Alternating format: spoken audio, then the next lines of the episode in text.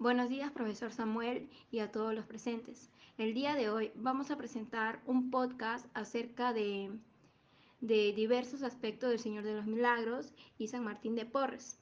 Y junto con mi grupo, Daisy Rivera, Gloria Guzmán, Aaron Cruzado y la que les habla, Yasmín Yepes, vamos a presentar y detallar este tema. Denominar octubre como el mes morado tiene un motivo muy poderoso.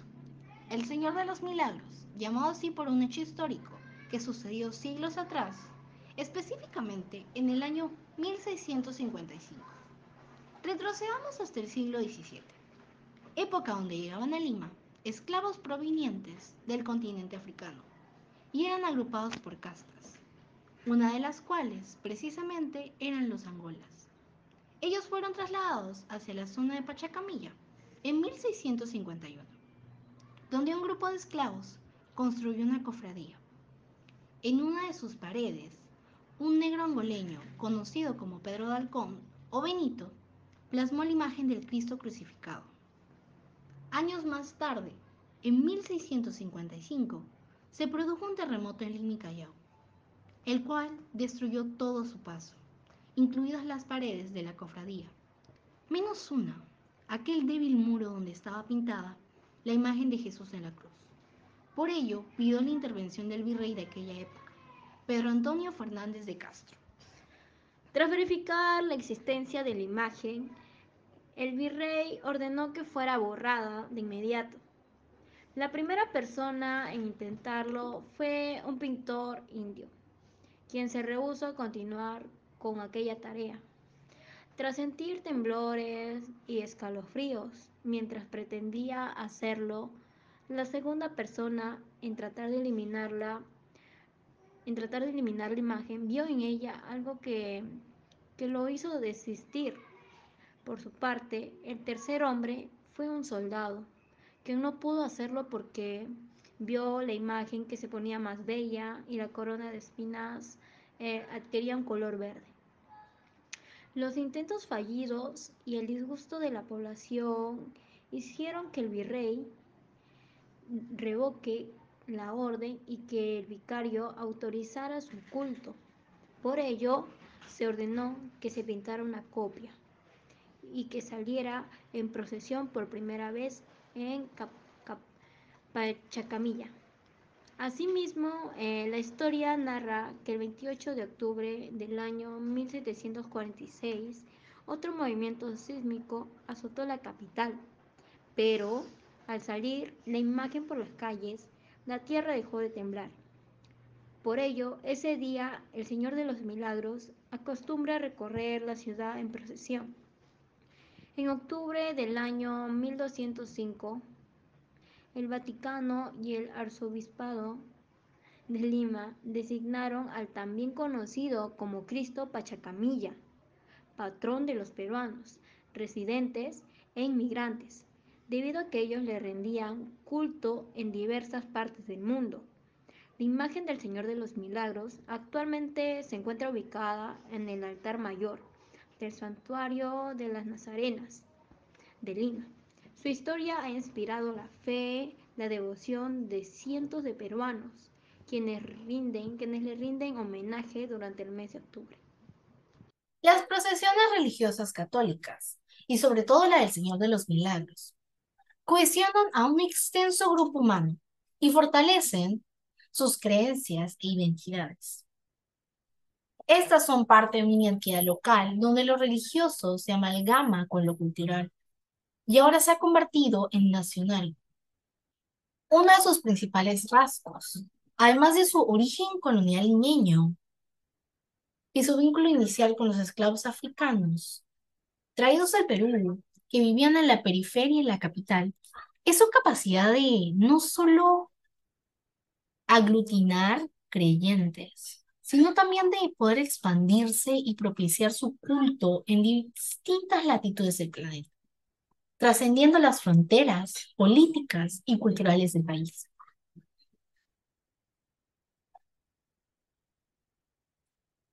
Como nota hacia Tini, la procesión parece ser una sencilla fiesta popular donde la gente se reúne para festejar a su patrón y protector, para pedir perdón por sus culpas, para reafirmar ritualmente las relaciones entre los miembros de una comunidad.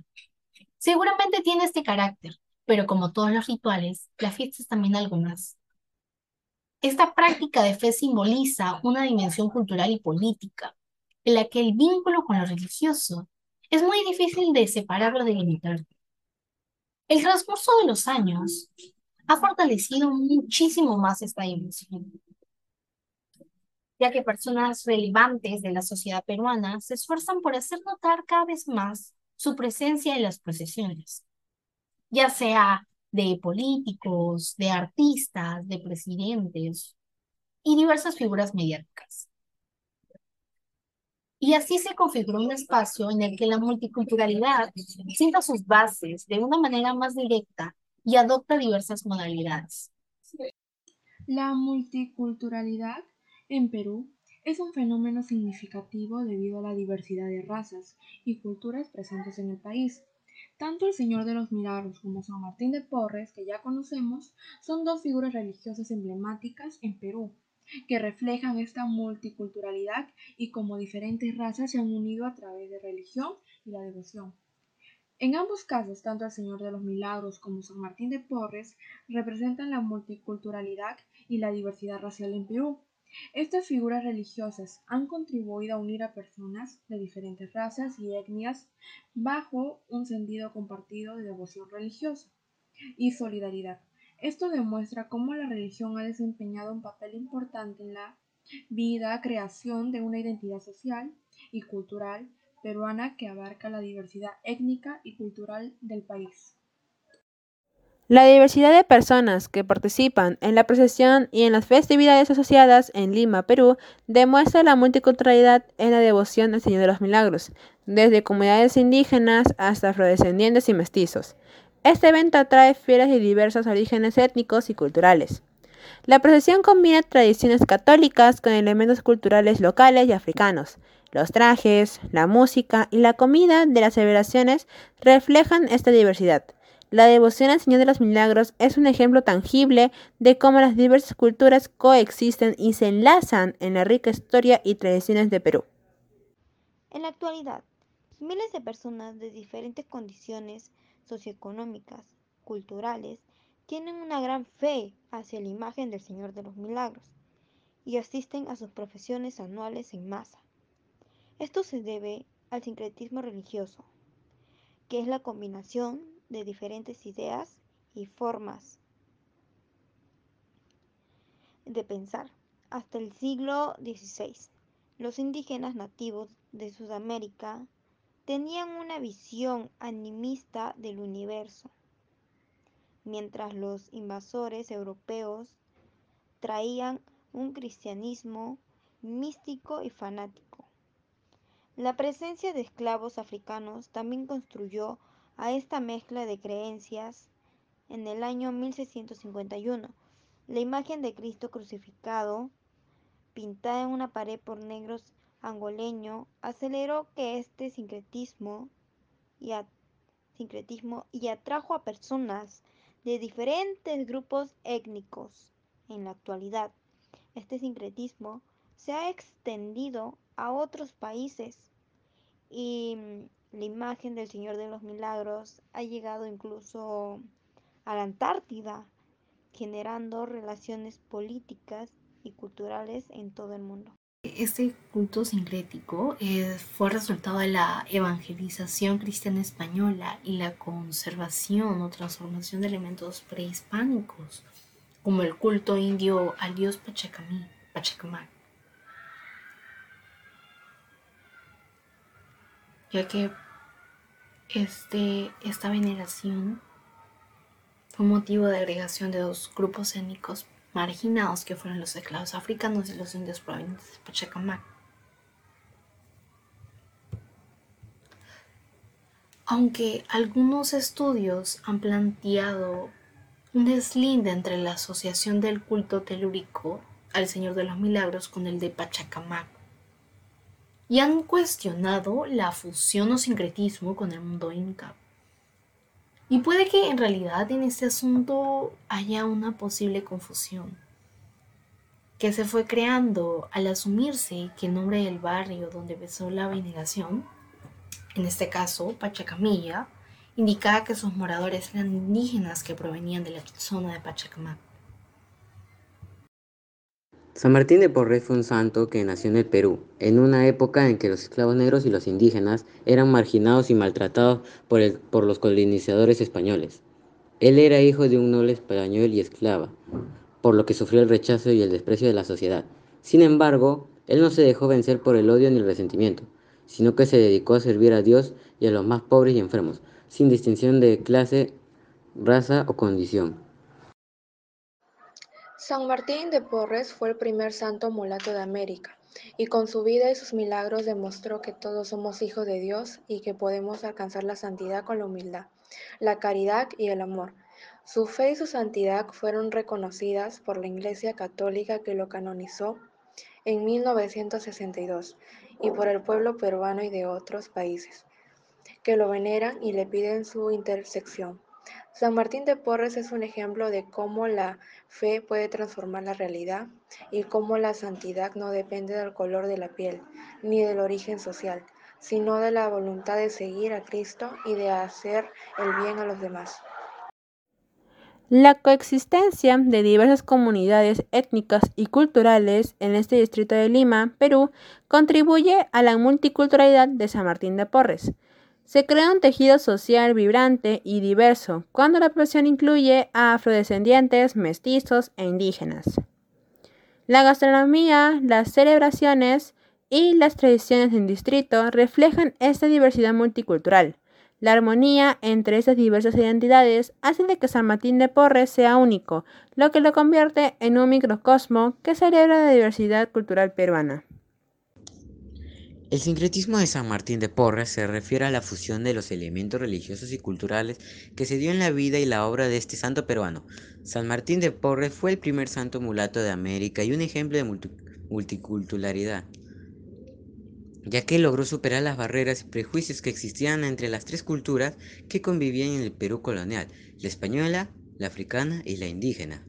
Su fe católica se expresó en una profunda devoción a la Virgen María, a la Eucaristía y al Rosario, pero también en una sensibilidad hacia la naturaleza y los animales, que reflejaba la, la cosmovisión andina.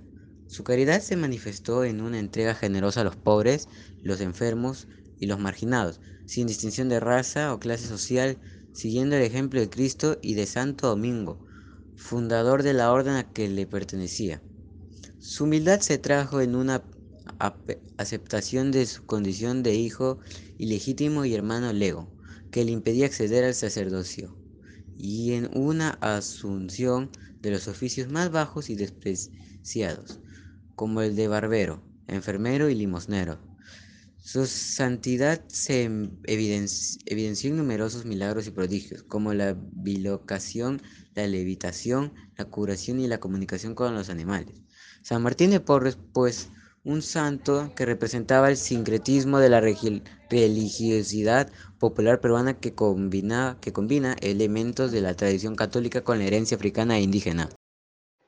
A continuación vamos a presentar sobre la revalorización de San Martín de Porres. A lo largo del tiempo ha experimentado un proceso de revalorización debido a varias razones. En su época, su origen étnico y social lo ubicaba en una posición desfavorecida en la sociedad. Sin embargo, a lo largo de su vida, San Martín demostró virtudes notables, como la humildad, la caridad y el servicio a los pobres, una profunda devoción a la fe cristiana. En la actualidad, su vida y sus acciones han sido reconocidas y valoradas por la Iglesia Católica y la sociedad en general. Se le ha canonizado como santo y es ampliamente respetado por su servicio, desinteresado a los necesitados, su humildad y su dedicación a seguir los principios cristianos. Su vida se ha convertido en un ejemplo de cómo la santidad no está relacionada con la razón o el origen social, sino con la dedicación a Dios y al servicio a los demás. Este proceso de revalorización se basa en su legado de amor, caridad y humildad, y ha llevado a que San Martín de Porres sea ampliamente admirado y venerado en América y en todo el mundo.